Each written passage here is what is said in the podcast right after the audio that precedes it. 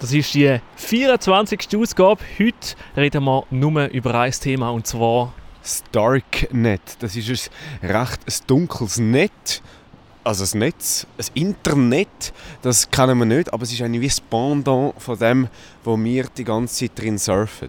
Um was es genau geht, was man dort innen machen kann und was vielleicht auch so ein bisschen gefährlich daran ist, das klären wir heute mit dem Otto Hostetler. Er ist Experte vom Darknet. Und bevor wir mit ihm anfangen zu reden, würde ich sagen, fangen wir am Anfang an. Es ist Montag. Es ist Vieri.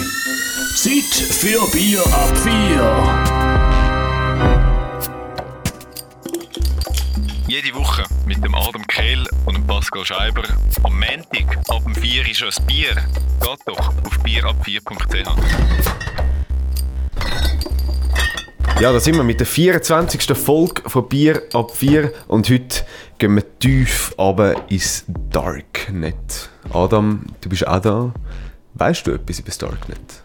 Ja, ein bisschen. Ich habe mir mal ähm, vor einem halben Jahr ich mir mal den Tor-Browser heruntergeladen, wo ich einen Artikel gelesen habe. Ich glaube, auf Watson war gewesen, und habe mal ein bisschen umprobiert.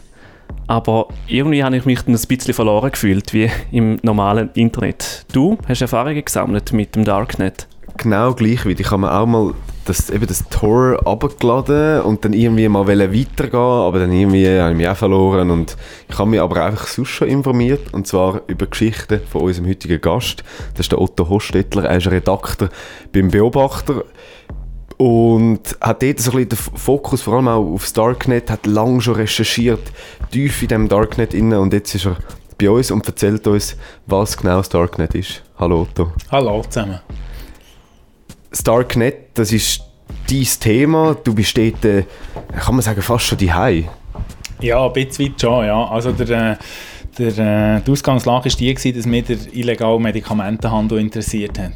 Und so bin ich eigentlich per Zufall, kann man sagen, auf das Darknet gekommen und habe gemerkt, da findet etwas statt, wo wir im normalen, analogen Leben oder auch mit dem Internet uns nicht bewusst sind, was da in den letzten drei, vier Jahren passiert ist. Du hast jetzt drei, vier Jahre gesagt. Ist das etwa seitdem? Also vor vier Jahren, wo du mal so in das Darknet reinkommst? Ja, bist, also man, man muss unterscheiden. Oder? Der Tor-Browser, den ihr jetzt beide angesprochen ihr abgeladen habt, das ist ja, hat so noch nichts mit dem Darknet zu tun. Das ist ein Browser, der ähnlich ist wie Firefox oder Safari, den man braucht im Netz, wo aber einfach den eigenen Standort anonymisieren. Mhm. Den braucht man aber für die Seiten im Netz aufzurufen, die eine andere URL-Struktur haben. Also das heisst Darknet? Das heisst, dass sie dort, dort redet man auch von Darknet-Seiten. Also die haben nicht die Endungen .ch oder äh, .com oder so, sondern die haben die Endung .onion. Onion als Symbol für Zwiebeln. Okay. Eine das total andere URL-Struktur, mhm. äh, einen komplett anderen Aufbau und diese Seite kann man mit einem normalen Browser äh, wie Firefox, Chrome, Safari einfach nicht aufrufen. Okay. Also das ist der Anfang vom Darknet. Ich würde sagen, eben, man braucht den Tor-Browser. Mhm. Das ist mhm. das gleiche wie Firefox eigentlich. Genau. Einfach, dass der Standort von einem anonymisiert ist und das läuft über verschiedene Server, gehe ich mal davon Genau. Ja. Das, äh, das, das Zwiebeln-Symbol, die Onion, äh, kann man sich sehr gut vorstellen. Äh, so funktioniert es eigentlich. De facto tut jedes Datenpäckchen, das übermittelt wird, wenn man eine Webseite aufruft, ist dreifach ummantelt. Und der geht über drei Standorte und äh, bei jedem Standort wird ein Mäntel abgelegt, äh, eben die Zwiebelschale weggeworfen und am Schluss ist eigentlich der Endempfänger von diesem Datenpaket äh, hat keine Information darüber, wo der Ursprung ist von diesen Daten. Also damit tut man eigentlich, wenn man Vereinfachkeit halber, kann man sagen, man tut über drei Stationen surfen. Okay, und dann kommt man, wenn man die entsprechenden Links hat, genau. zum ins Darknet kommen, kann man in das Darknet rein. Wenn man, was, von Darknet, was ist das Darknet? Wenn man vom Darknet redet, dann äh, ist das einerseits ein Synonym für alle die .onion-Seiten. Mhm. Wie viele sind ah, das? Das ist äh, schwierig zu sagen, wahrscheinlich 10'000, das kann mhm. man nicht genau sagen. Aber auf der anderen Seite ist, es, ist der Begriff Darknet auch eigentlich eben ein, ein eigenes geschlossenes Netz. Und von denen gibt es streng genommen ganz viel. Also irgendwelche Waffenhändler haben für sich ein, ein, ein, eigenes Netz oder irgendwelche extremistische politische Gruppierung oder äh, der ganze Pornografie, verbotene Pornografie, Kinderpornografie, die haben eigene geschlossene Darknet, das sind eigentlich alles kleine Darknets und so muss man äh, ein bisschen unterscheiden, wenn man vom Darknet redet, meint man eigentlich alle .onion-Seiten. Dort gibt es äh, Whistleblower, Wikileaks, all die, die verschiedenen ähm, äh, Öffentlichkeitsstellen oder Blogs von Menschenrechtlern oder NGOs. Das ist wenn man so will, auch im Darknet, aber das hat mit illegalen Inhalten nichts zu tun. Auf der anderen Seite haben wir äh, äh, verbotene Bereiche, wie eben zum Beispiel Waffen, äh, äh, Zirkel oder extremistische Vereinigungen. Und als drittes Element, und das ist das, was ich vor allem angeschaut habe, das sind so äh, anonyme Marktplätze. Okay, also was wir wissen bis jetzt, das Darknet ist eigentlich nicht einfach nur ein illegales Netz oder ein Netz mit illegalen Sachen, sondern es hat auch äh, gute Sachen, positive Sachen, wie eben äh, Menschenrechtler, die dort drin sind, NGOs.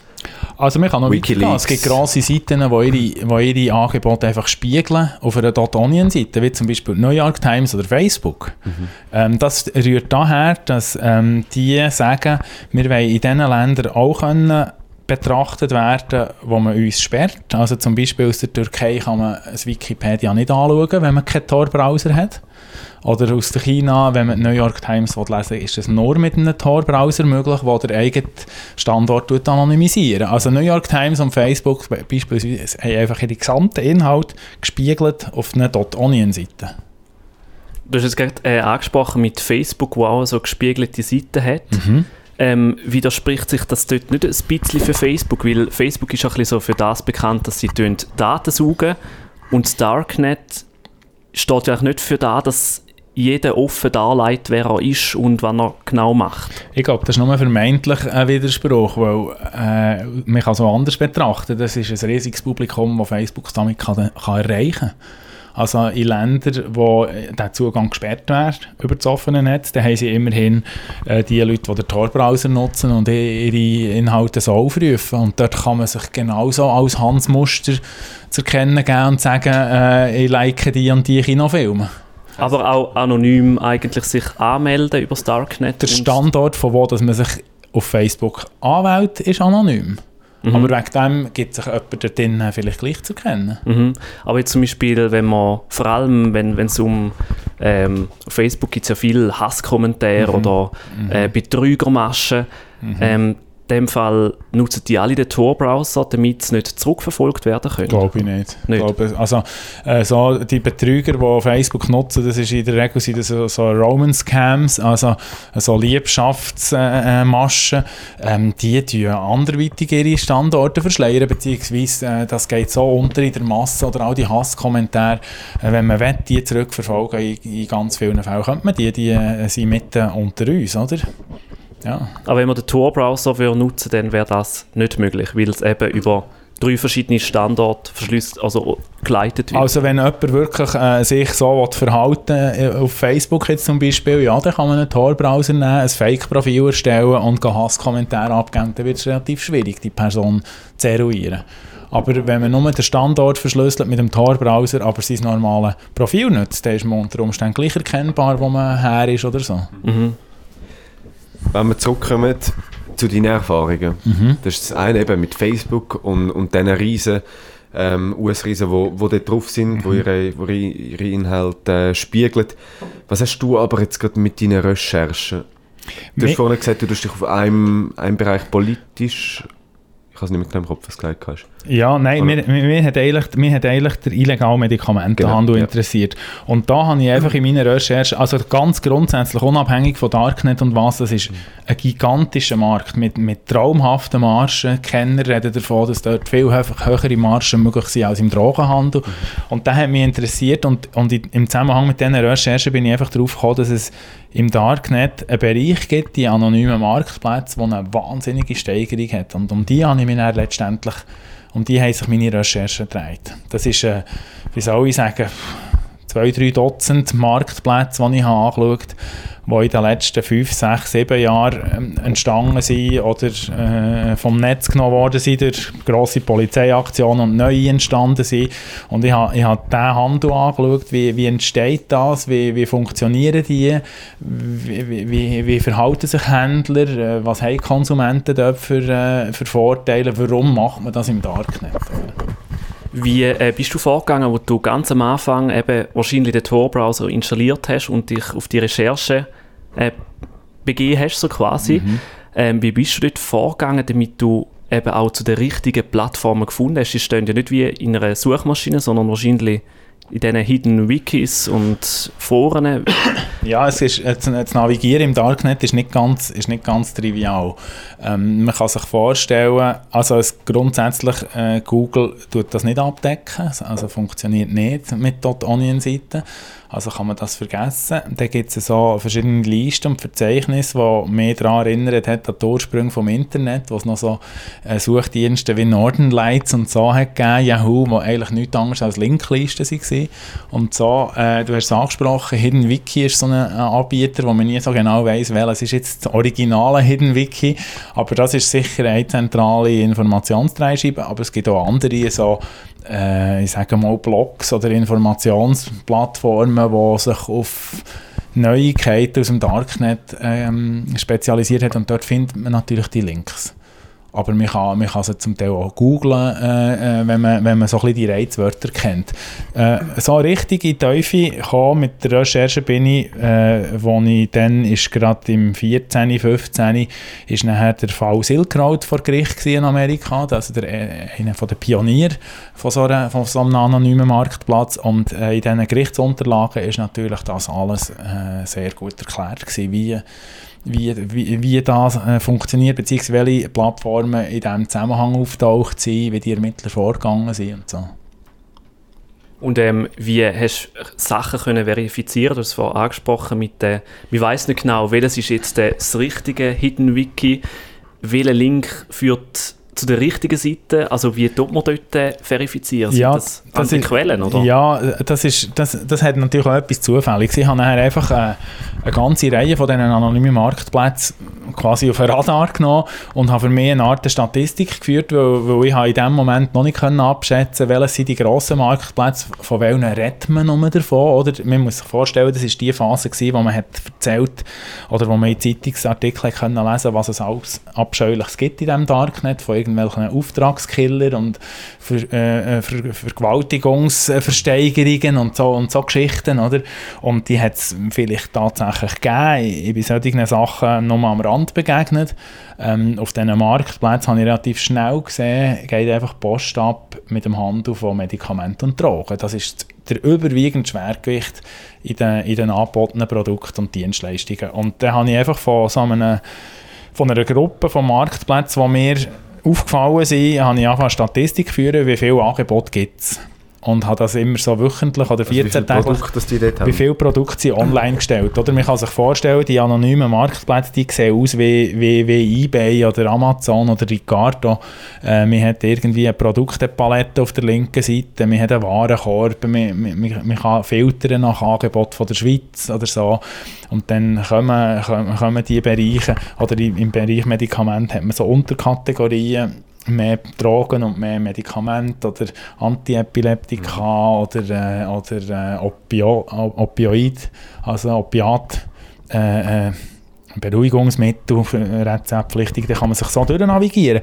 Und dann habe ich einfach angefangen, Anzahl Angebote, die in dieser Kategorie Drogen und Medikamente online sind, habe ich einfach notieren, dass ich irgendwie äh, so ein bisschen äh, eine Referenz, einen, einen Anhaltspunkt habe, äh, welches sind die grossen Marktplätze. Mhm. Und dann hast du das wahrscheinlich dann nach einer Zeit herausgefunden, welche das da die grossen mhm. Player sind. Hast du dich dann auf die eingeladen und auch mal Sachen bestellt? Oder hast du es einfach so ein bisschen oberflächlich äh, beobachtet?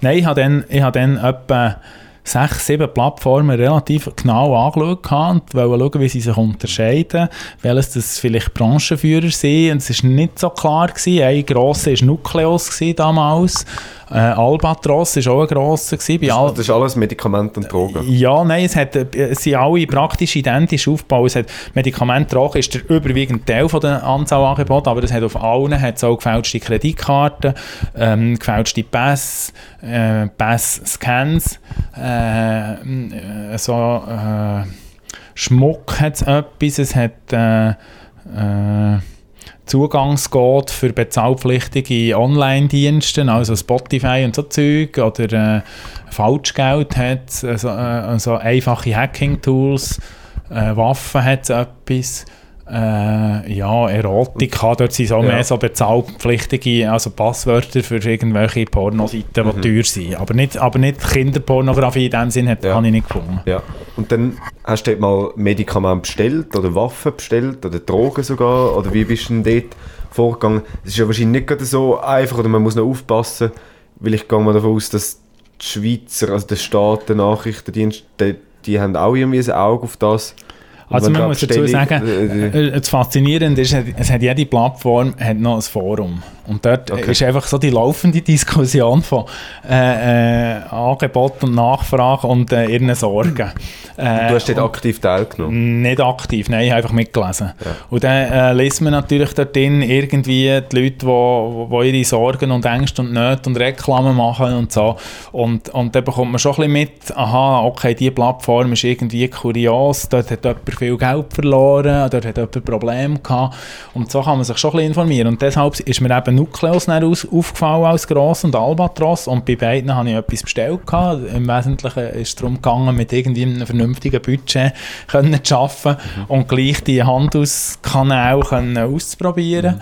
Ähm, Kannst du sagen, was das war? ja, es äh, für verschiedene, ähm, verschiedene Medikamente, rezeptpflichtige Medikamente, wie zum Beispiel Clonazepam oder äh, Rivotril oder Ritalin, Ja. ähm, Valium, Testosteron, so Sachen. Also äh, äh, da, ich habe immer geschaut, dass es dass es eigentlich rezeptpflichtige Medikamente sind, also dass ich quasi im illegalen Bereich bin eigentlich. Äh, und äh, handkehrum hat es müssen eine Verpackungsgröße sein, wo ich nicht einfach unendlich Geld äh, ausgebe. Meine Motivation war, zu schauen, wenn ich so Sachen bestelle, habe ich irgendwelche Recherchehinweise, komme ich mit diesen Händlern ins Gespräch. Einmal habe ich, äh, also die, man muss sagen, all diese Plattformen haben eine extrem kundenfreundliche Funktion, wo man kann mit einem Message-Dienst an die gelangen und kann Fragen stellen. Und einmal habe ich einem Händler die Frage gestellt, ja, ich möchte gerne eine größere Menge Ritalin, also wirklich eine grosse Menge. Du hast dich Ähm, nie als Journalist ausgegeben, oder? Nein, dort nicht. Nein. Du hast auch ein Pseudonym gehabt, wo du dort drin Ich habe meine bist. meine- meine User-ID auf diesen auf diesen Plattformen und bin als das auftreten. Aber ich hatte Motivation, gehabt, mit denen in Kontakt zu kommen. Und dort hat mir dann der geantwortet, ja, er hat ein Labor auf den Philippinen, wo er das schon könnte liefern könnte, aber allerdings äh, hat das im Moment technische Probleme. Ich soll mich dann in einem Monat wieder melden. Dann habe ich gemerkt, okay, der Message-Dienst, der verhebt, der wird offenbar benutzt. Und in einem anderen Fall habe ich nachher, äh, mich als Journalist zu kennen gegeben. Bei der- Ich habe nachher vor allem Schweizer Händler auch angeschaut. Die gibt es. Die gibt es, ja, ja, die gibt's, ja, ja. Ähm, sogar relativ umfangreich, also mal, die sind sehr aktiv. Ja. Ähm, das kann man sehr einfach äh, filtern mit einfach äh, Angeboten aus der Schweiz und dann sieht man relativ schnell, wie das die sich die bewerben, oder? Also keine Zahlschranken, Anpostlieferung und so. Also es ist dann offensichtlich, dass das authentische, authentische ähm, Angaben sind. Und dort habe ich mit, äh, mit einer Händlerin äh, bin ich in Kontakt gekommen. Dort habe ich mich nachher in diesem Message-Dienst, also nicht in einem Forum, sondern in einem Direkt-Message-Dienst, habe ich mich zu kennen gegeben als Journalist. Ich möchte gerne wissen, was sie für Kundschaft haben und so. Sie hat angegeben, sie sei eine Frau. Ich gehe nicht davon aus, dass das zutrifft Ja. der Stelle von dieser ihrer Legende oder von dem seiner Legende. Aber gleich, es hat dort einen Dialog gegeben und ich konnte ein Frageraster äh, ihr schicken und sie haben mir das auch beantwortet, aber ähm, zum Teil muss man das natürlich interpretieren. Das ist eben Legenden und Tarnung und so. Von wie viel, also von wie vielen Anbietern reden wir da etwa? Also gibt's da irgendwie, hast du etwas herausgefunden, wie viel das aus der Schweiz oder hat es so Anzeichen gegeben? In der Schweiz sind mir etwa, ich hätte jetzt mal gesagt, zwei Dutzend Anbieter aufgefallen. Äh, ich habe nachher ein paar näher angeschaut auf verschiedenen Plattformen, wo das sie wie aktiv sind. Äh, bei einem habe ich bestellt und dort, ich habe immer un unter meinem Klarnamen bestellt nachher. Irgendwann muss man ja nicht die Lieferadresse nachher. Dort habe ich meinen Klarnamen deponiert. Und äh, aufgrund von einer Bestellung bin ich dann kontaktiert worden. Von wem? Von, Also einem, von einem Händler, Ja. der nachher meinen Namen ist googeln und gesehen ha- hat, ah, der ist Journalist, was will Ja. der von mir? Ja. Und dann hat sich aus dem heraus einen sehr spannenden Dialog ergeben, über äh, anderthalb Jahre hinweg. Äh, also nicht mehr auf diesen Plattformen, sondern in einem verschlüsselten Chat. Und äh, das ist sehr spannend gewesen. Das ist, äh, wie soll ich sagen, eine Art äh, ein kleiner Krimineller, ähm, der recht professionell hat äh, getrocknete Hanfblüten vertrieben in der Schweiz. Sehr in, in, in recht gutem Ausmaß eine Indoor-Anlage mit einem Kollegen zusammen gehabt hat und dann die Blüten vertrieben hat. Und das war für mich extrem spannend gewesen, zu wissen, warum ist der nicht mehr im, im Offline-Handel, also auf der Straße tätig. Vorher hat er es immer unter seinen Kollegen verkauft. Wa- Warum ist der in, ins Darknet gegangen, das zu verschütten? Das hat mich interessiert. Wieso? Weil einfach der Markt viel grösser ist und weil er Das wahrscheinlich habe auch weltweit kann.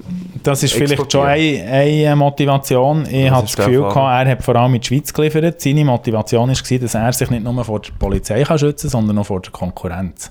Ja.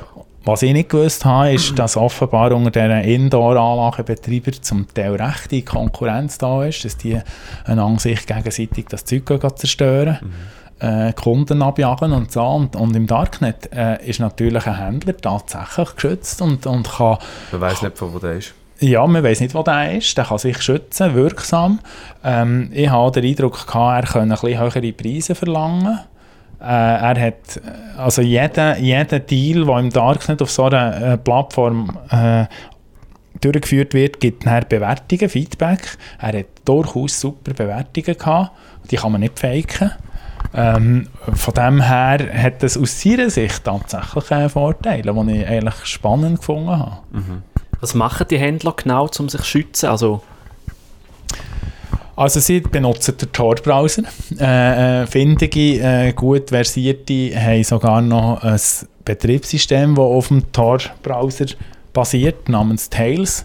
Also die haben ein Betriebssystem auf einem USB-Stick.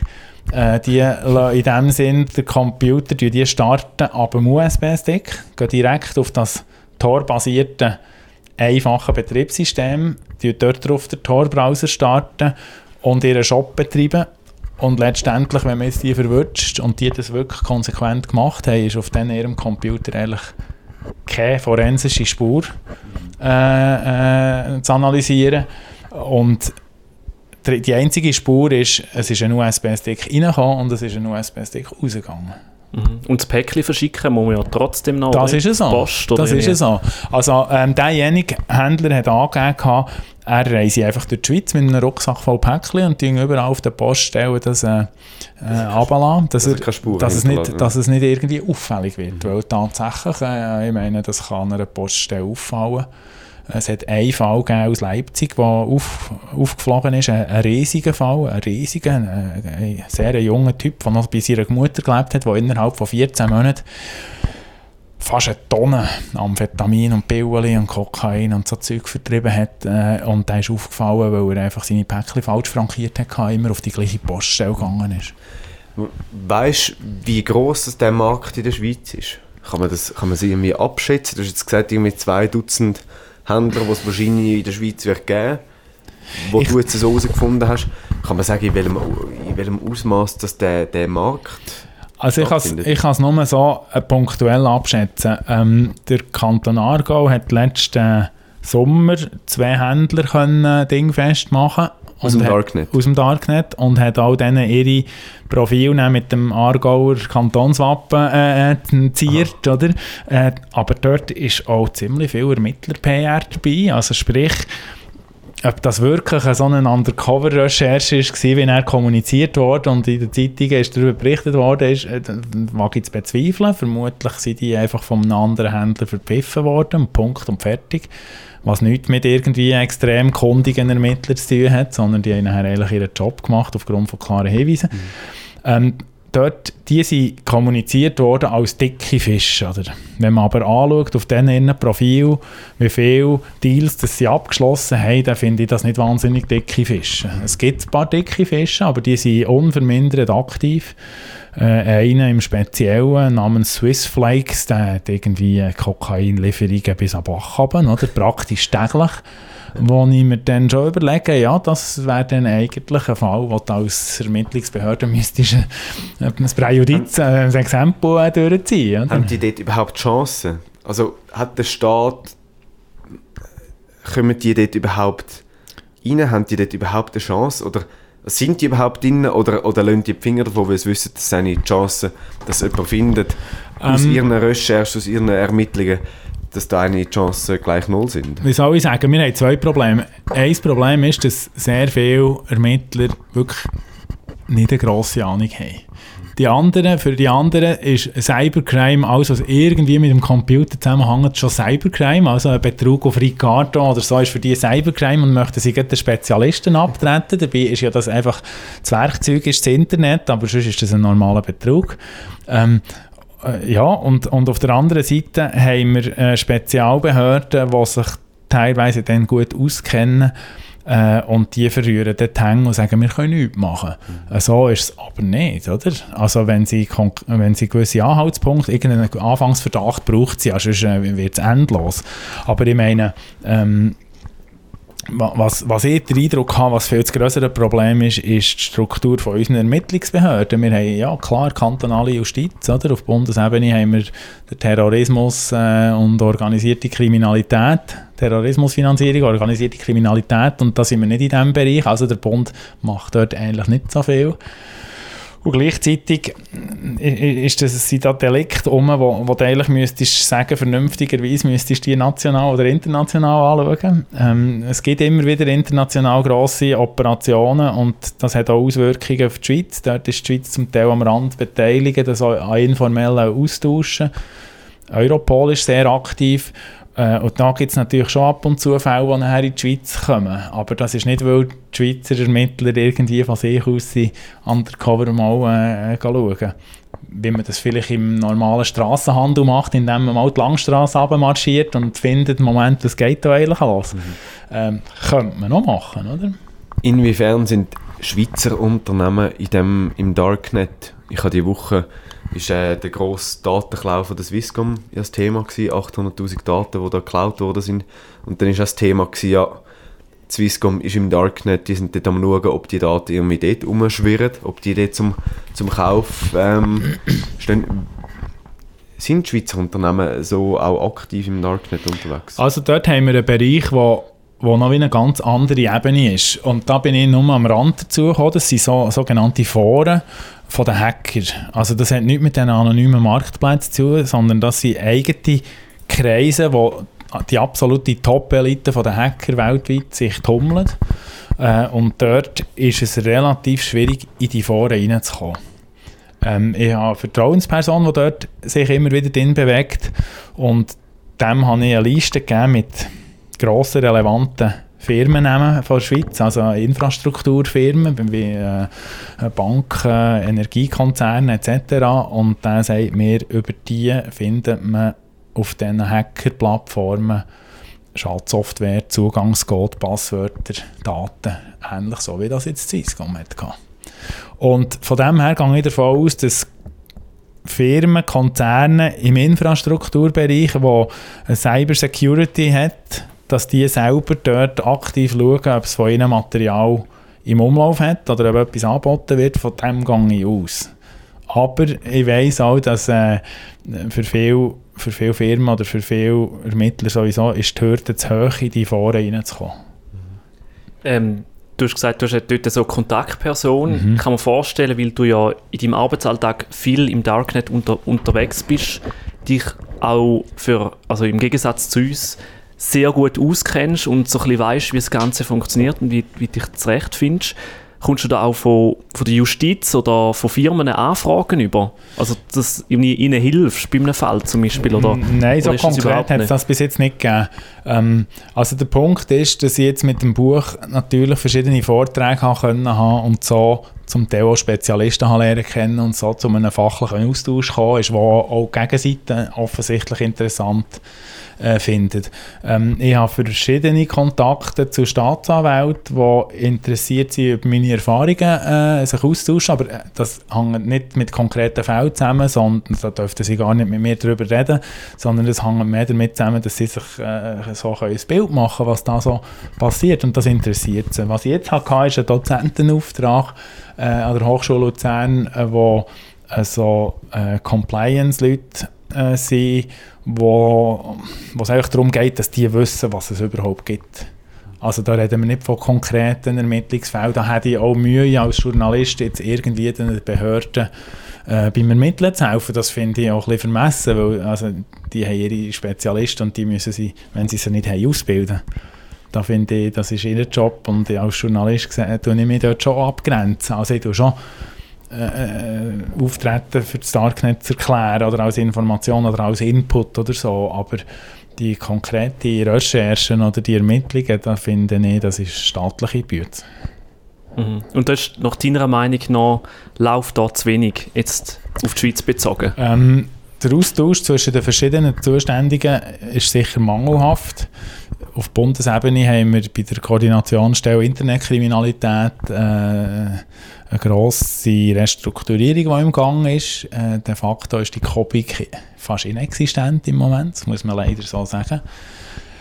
Ähm, die haben das Problem, dass sie wahnsinnig viele Meldungen haben äh, aus dem Bereich Phishing, Hacking, oder? Äh, das sind zum Teil immer die gleichen äh, Fälle, aber es sind tausende von Meldungen irgendwie quer durch die Schweiz.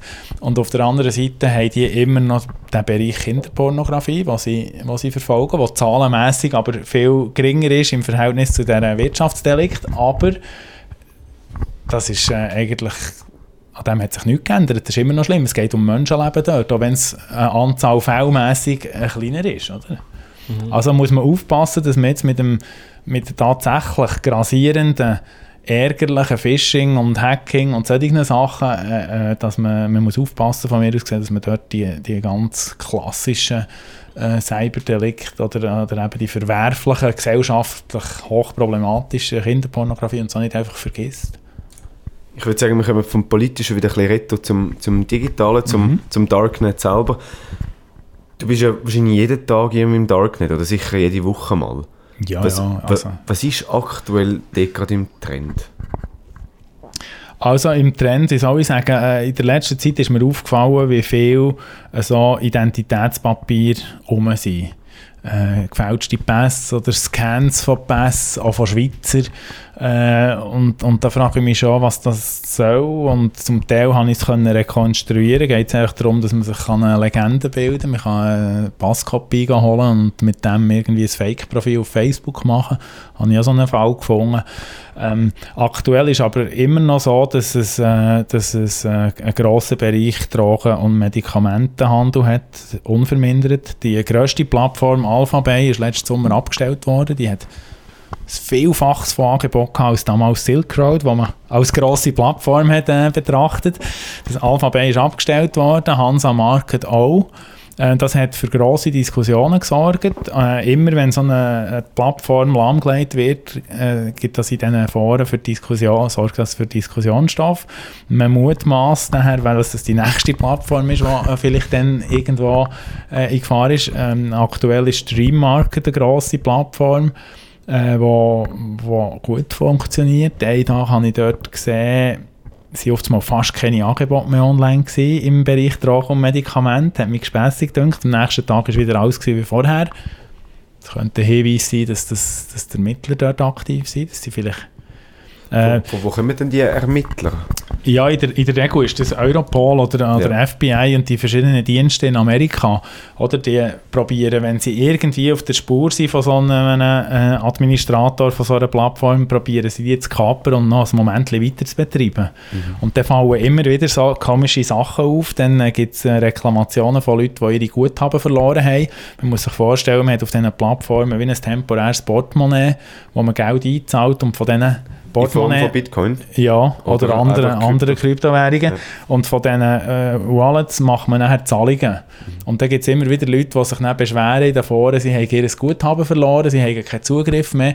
Und dann werden die Leute hellhörig, weil sie sagen, Moment, was geht Das da ab? Oder? Ist, das könnte anzeigen. Es gibt auch einzelne solche Plattformen, wo, wo, wo quasi Betrüger unter den Betrügern sind, was darum geht, dass sie sagen, wir sind ein super Marktplatz und de facto weil sie nur, dass die Leute Guthaben darauf einzahlen und dann haben sie das Zeug abzügeln.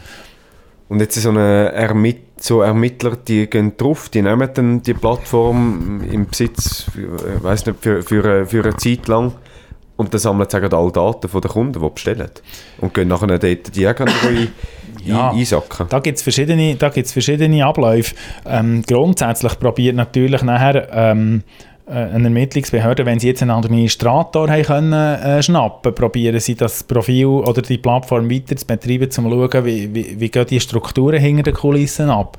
Äh, es gibt aber auch einzelne Fälle, wo sie nicht den Administrator kapern, sondern irgendeinen Anbieter, einfach einen Händler, einen einzelnen. Das ist zum Beispiel gelungen mit einem Waffenhändler, wo sie haben können, äh, äh, wo sie verwutscht haben, der Ermittler, wo ähm, nachher im, mit Zusicherung von einer Strafmaßreduktion ist der kooperativ gewesen und sie haben das Profil können weiter betreiben und das ist dann bekannt worden, der, ein ausländischer Dienst ist das gewesen, wo man nicht weiss äh, von welchem Land, hat nachher eine Anfrage bekommen von einem Interessent für eine Waffe aus der Schweiz. Und nachher hat die Behörde das der Schweiz gegeben, das Händlerprofil. Und dann hat die, äh, Bundespoli also das Bundesamt für Justiz bzw. FEDPOL hat äh, quasi ein Händlerprofil gehabt von einem Waffenhändler und einen Interessent aus der Schweiz, der eine Waffe kaufen dort hier bei dem. Und dann haben sie das Profil einfach notdürftig weiterbetrieben bzw. den Dialog aufrechterhalten und haben dann das Problem gehabt, dass sie haben müssen einen Kanton finden, der den Fall zu Ende führt.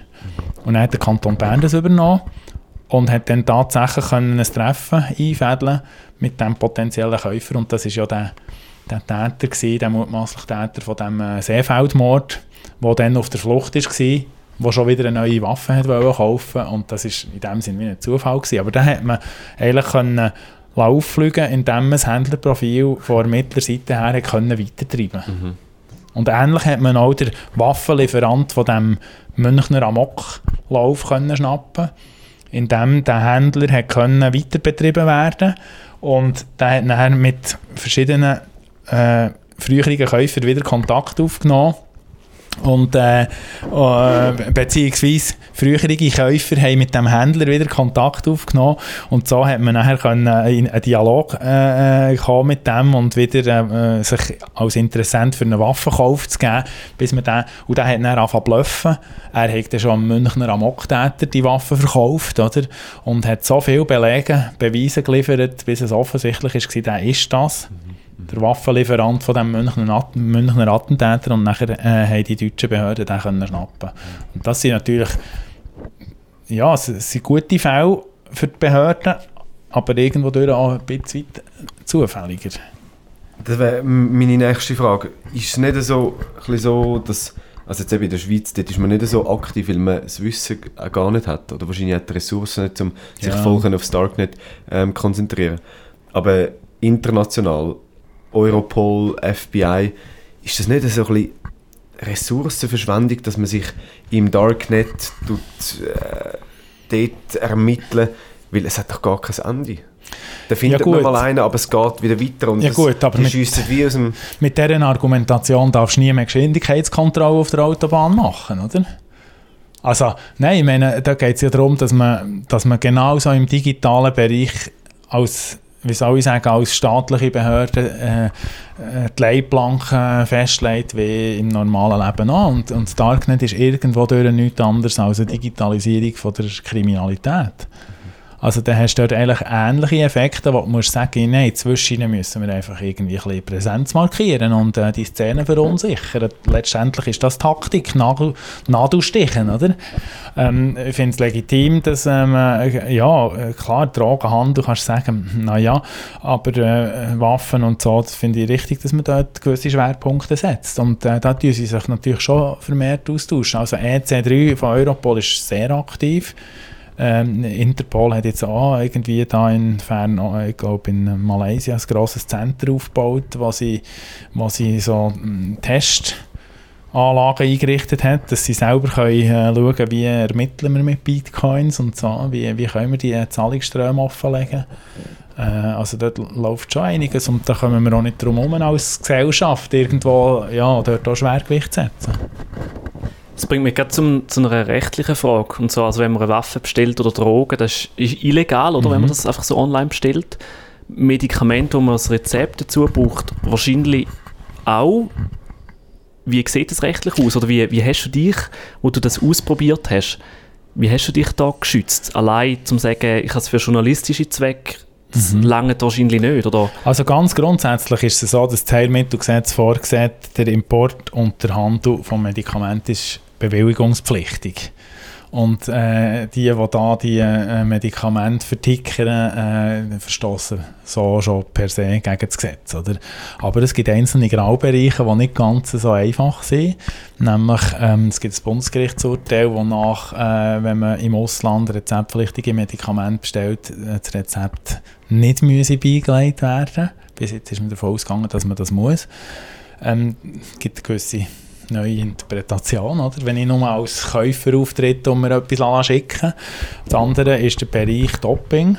Ähm, der Eigengebrauch, der Import vom Eigengebrauch ist, ist straffrei. Äh, das Anbieten von Doping äh, ist aber verboten. Also wenn ich jetzt Testosteron bestelle und das nur das Ausmaß ist, wo ich kann aufgrund von meiner Körperstruktur kann zeigen dass das nur für einen Eigengebrauch ist, dann kann unter Umständen schon eine recht grosse Menge noch als Eigenverbrauch Eigengebrauch durchgehen, also wäre es straffrei, ist nicht ganz ohne. Ich habe es bei mir so gemacht, dass ich mich abgesprochen habe mit unserem Hausjurist damals, beziehungsweise weil ich ursprünglich die Recherche angefangen habe im Zusammenhang mit einer Masterarbeit äh, äh, im, im Bereich von der Ermittlung von Wirtschaftskriminalität, habe ich das quasi wissenschaftlich begleiten habe ein Dokumentationskonzept gemacht. Ich habe alle Lieferungen dokumentiert von der Bestellung über das Eintreffen bis zu der Vernichtung.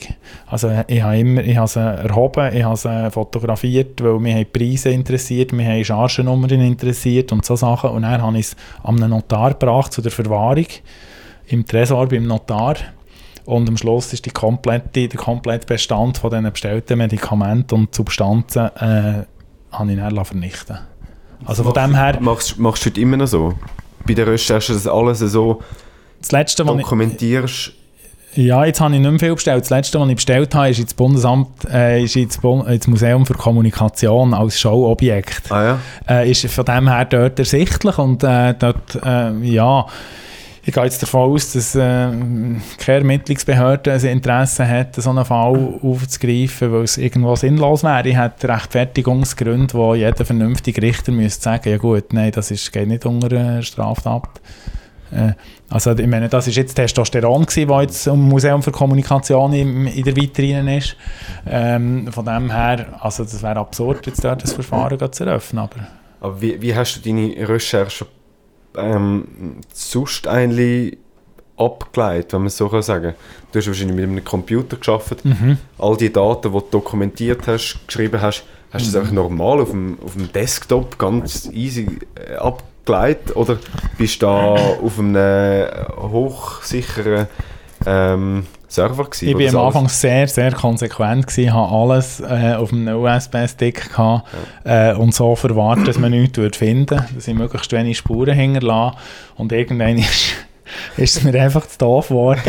und äh, ich meine, dass ich Screenshots mache von Schweizer Händlern, ist ja nicht strafbar, oder? Äh, ich meine, klar, wenn man mit Computer jetzt würde, äh, analysieren forensisch, äh, kämen interessante Sachen zum Vorschein, aber in dem Sinne nichts Strafbares, bin ich überzeugt. Äh, da habe ich das Gefühl, bin ich rechtlich auf der sauberen Seite.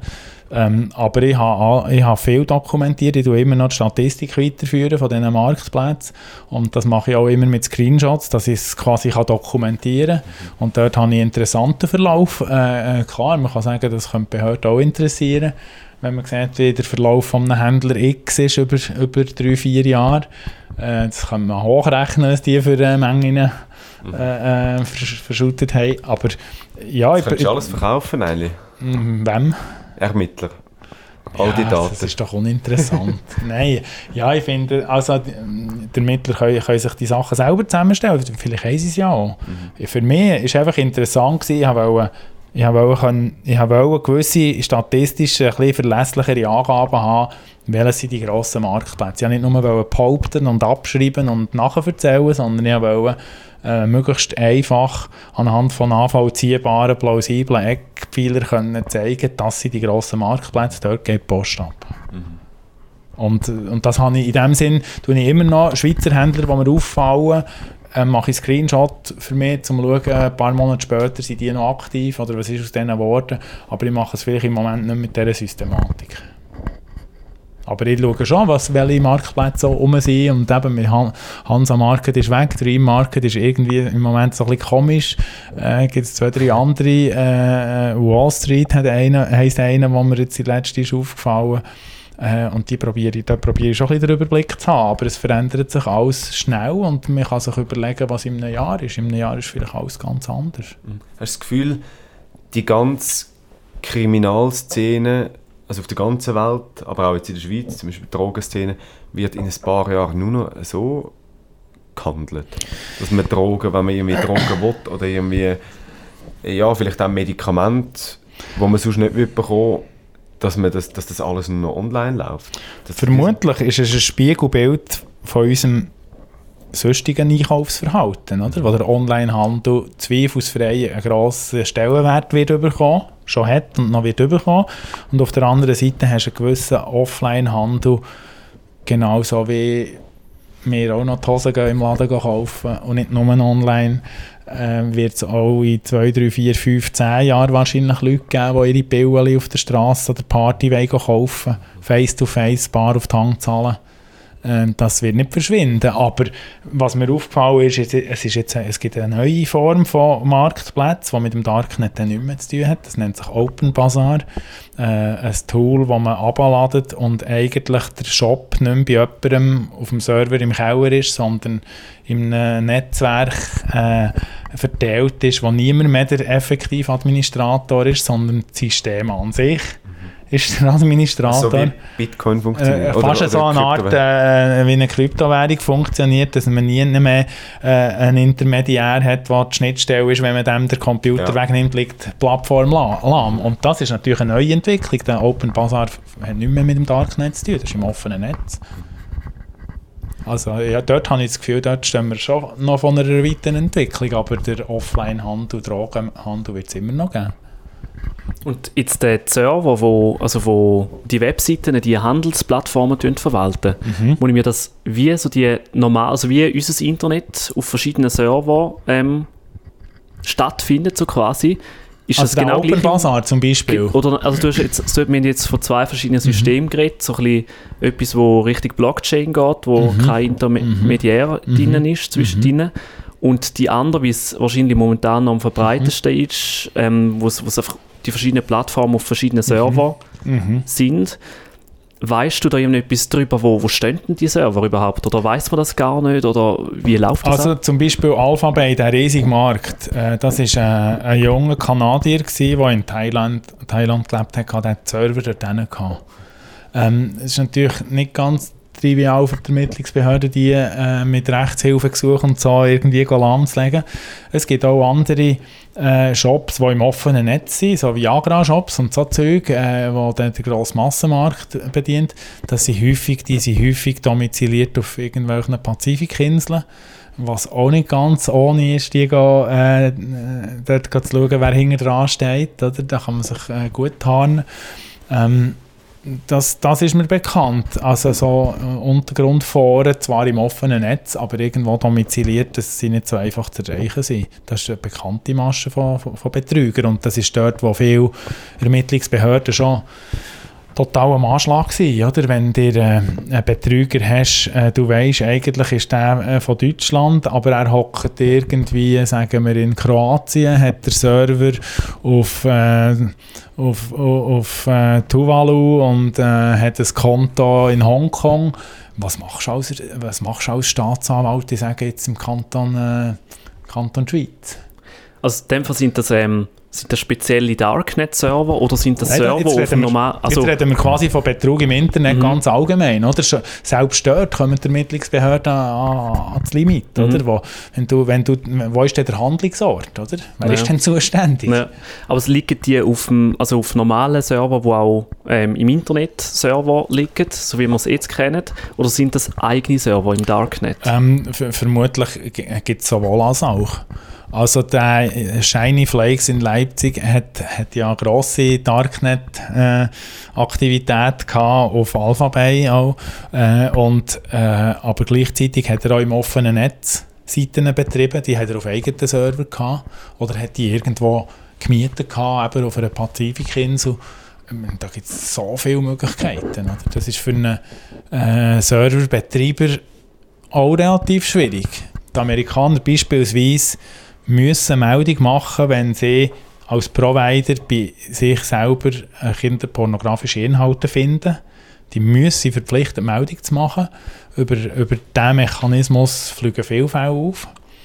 Ähm, dort ist man so weit, dass man von, von jedem Bild, das man hat mal können visionieren eine Art äh, Berechnung macht, also einen Hashwert rechnen aus diesen Daten und das auf eine Liste setzt. Also so, dass man eigentlich allein mit dieser Liste von Tausenden von Bildern, die als Zahlen geht, hinterlegt sind, können die, die Serveranbieter zu Amerika einfach die Liste durch, durchspielen und schauen, äh, wo hat irgendeiner bei uns Speicherplatz gemietet und hat da problematische Inhalte und das gibt automatisch Verfahren. Dort ist es, in, in diesem Bereich ist es recht effizient, äh, so dubiose Anbieter äh, dingfest zu. Aber eben, du hast alle Varianten. Du hast deinen eigenen Server im Keller, du irgendwo, äh, du mietest irgendwo Speicherplatz auf einer entfernten Insel. Es- Da, da ist Fantasie fast keine Grenzen gesetzt.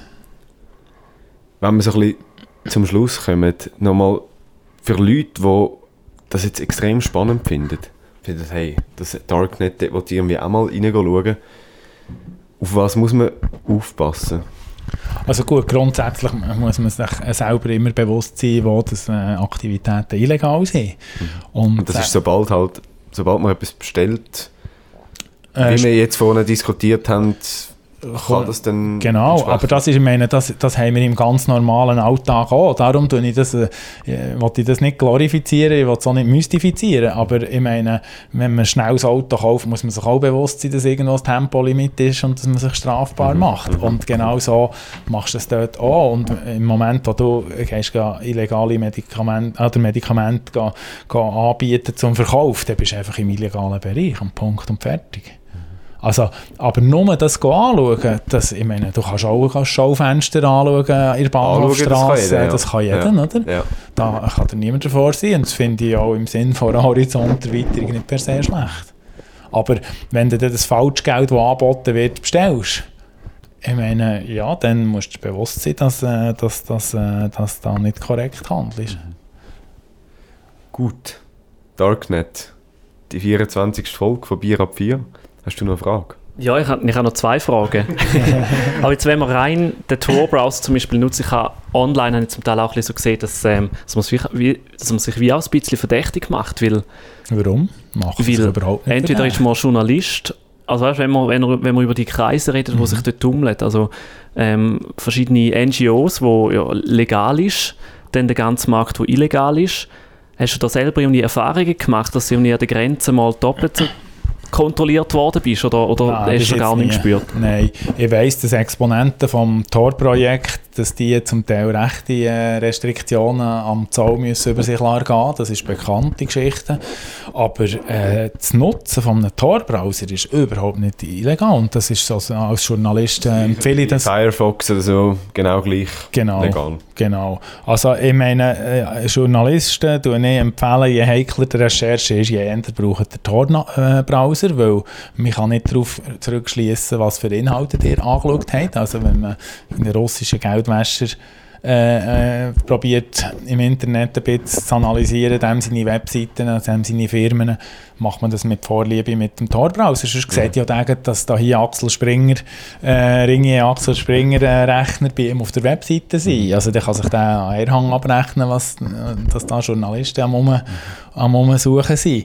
Also von dem her, der Tor-Browser kann ich auch im normalen Internet nutzen und er tut meine Spuren verwischen und das ist völlig legal. Ich meine, wenn, wenn man die Bahnhofstrasse abgeht, gibt man sich auch nicht ständig zu erkennen, welches Schaufenster das man anschaut. Da wird man vielleicht auch unerkannt mal man, äh, in, in ein Luxusgeschäft hineinschauen, ohne dass man erkannt wird.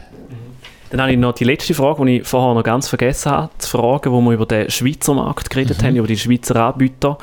Ähm, was, was ist da die Schweizer Spezialität? Fondue ist es wahrscheinlich nicht, oder was anbieten? Nein, also äh, Kokain äh, gibt es viel, Amphetamin, äh, Ecstasy, äh, Cannabis, trocknete Hanfblüten. Äh, ja, ja das ist, es, es, hat auch, es hat auch Medikamente, aber es hat zwei, drei Händler, die recht in grossem Ausmaß Kokain äh, ver vertreiben. Ja. Also mehr Drogen und weniger jetzt zum Beispiel Waffen? Ähm, Schweizer Waffenhändler hätte ich kennen gesehen, aber das muss ich sagen, das habe ich, auch nicht in dieser Tiefe analysiert wie das Medikament. Ähm, es, ist mir, es sind mir äh, gescannte Schweizer Pässe aufgefallen, äh, Schweizer SIM-Karten, äh, ein, Dienst, ein Anbieter, der Betreibungsregister-Auszüge säubern, ist mir aufgefallen, wo er aber kein einziges Mal verkauft hat, einfach ein Angebot ist, notabene von einem Kokainhändler äh, wo vielleicht probiert, Nebenerwerb aufzubauen. ähm, aber dort gibt es äh, schon noch einen Bereich, wo man noch ein bisschen weiter recherchieren ja. Jetzt gerade das Thema Schweizer Pass und Identitätspapier. Ist das auch etwas, wo, wo noch beliebt ist, dass man dort irgendwie einen Schweizer Pass kauft? Man hat einen Schweizer Pass oder Schweizer ähm, Identität. Ich gehe davon aus, dass das vor allem darum geht, dass man die Identitätspapier als Scans bekommt, dass man so Scheinidentitäten aufbauen für andere Betrügereien, wie ein Fake, ein Fake zu erstellen, um nachher in diesem Bereich Roman Scams oder Love Scams oder wie sie heißen, äh, tätig zu sein. Mhm. Also, also, es ist nicht so, dass man dort einen richtigen Pass gefälscht Mal, mal bekommt man 800 Stutz gibt es einen Schweizer Pass, angeblich super gefälscht. Äh, Ob es denn wirklich so ist, äh, kann ich nicht beurteilen. Ich habe keinen bestellt. Ähm, Würdest du auch nicht wählen? Äh, nein, das würde ich nicht, würde ich, also wäre mir auch zu teuer.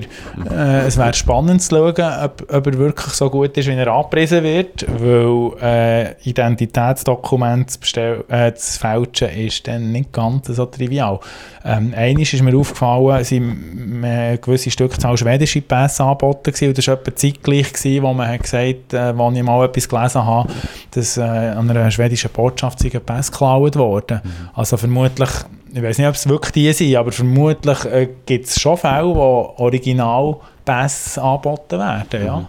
Aber man muss sich bewusst sein, äh, gerade Pässe, also die Behörden dann auch nicht so ungeschickt. Also da gibt es sehr hohe Hürden, äh, wo gefälschte Dokumente müssen dann überschreiten. Also da gibt es äh, verschiedenste Anhaltspunkte, wo die Behörden äh, können eruieren ob der Pass gefälscht ist oder nicht. Mhm.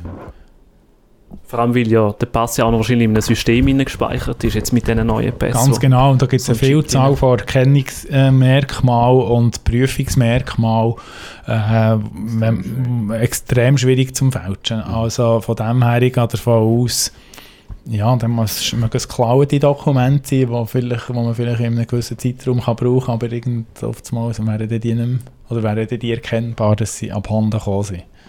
Mhm. Aber es kennt die Dokumente, oder? Ich meine, das erleben wir manchmal äh, im Alltag, dass die Gegenseite am Telefon sagt, könnt ihr uns doch bitte noch eine Kopie von eurer ID schicken.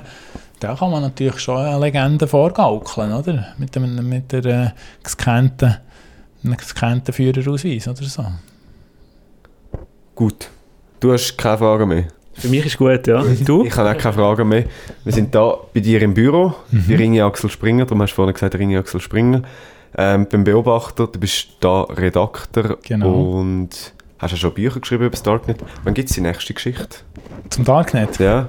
Ist da schon etwas ähm, im Tun? Ja, ich möchte etwas machen über die Hackerforen. Ja. Weil da geht wirklich Post ab. Es ist nicht ganz einfach, weil da muss man zum Teil Depotgebühren einzahlen oder Schadsoftware anbieten, dass man aufgenommen wird in diesen Kreisen. Das kann ich natürlich nicht bieten und ich würde mich auch grauenhaft äh, enttarnen äh, als Naivling, weil ich die Terminologie, die die damit, äh, wie die kommunizieren, verstehe ich nicht, oder? Und da bin ich angewiesen darauf, auf, auf Leute, die mir helfen, dort zu recherchieren und das braucht noch ein bisschen Zeit, aber da möchte ich in absehbarer Zeit äh, das Thema aufgreifen, weil das finde ich gesellschaftlich und wirtschaftlich extrem relevant, weil wenn über Infrastruktur Unternehmen, also Schadsoftware im Umlauf sind oder äh, von der Top-Kader von diesen Firmen äh, Zugangscode äh, um sind, äh, finde ich, dann müssen wir uns damit abgeben. Was, wie gehen wir mit dem um? Was, was geht da ab? Wie, wie reagiert dein Chef, der Chefredakteur, auf, auf so Ideen, auf so Geschichten, die du ja lange musst recherchieren bei, bei Darknet-Geschichten oder jetzt auch bei so einer, wo ja nicht ganz so einfach sind. Wie, wie Gut, es ist ja nicht so, dass ich mich abmelde und einfach drei, Mo drei Ja, Wochen klar. nicht mehr anders mache. Das sind Recherchen, die irgendwie nach, ähm, häufig, die Realität ist, dass es häufig nach Feierabend ist, äh, dass ich nachher irgendwie noch so Mails schreiben oder den Leuten anrufen, wo ich, wo ich weiss, dass sie sich auskennen oder Rücksprache nehmen und so. Das, das sind so Recherchen, die nebenbei laufen und irgendwann ist, äh, ist so eine Geschichte reif und dann macht man sie.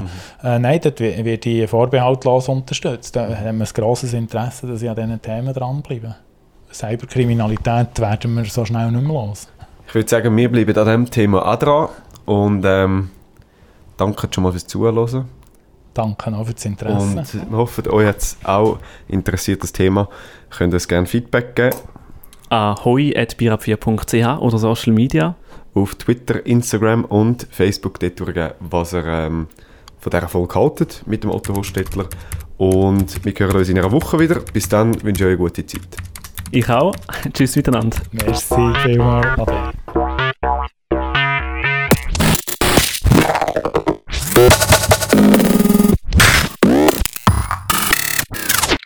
Woche mit dem Adam Kehl und dem Pascal Scheiber am Montag auf bierab4.ch.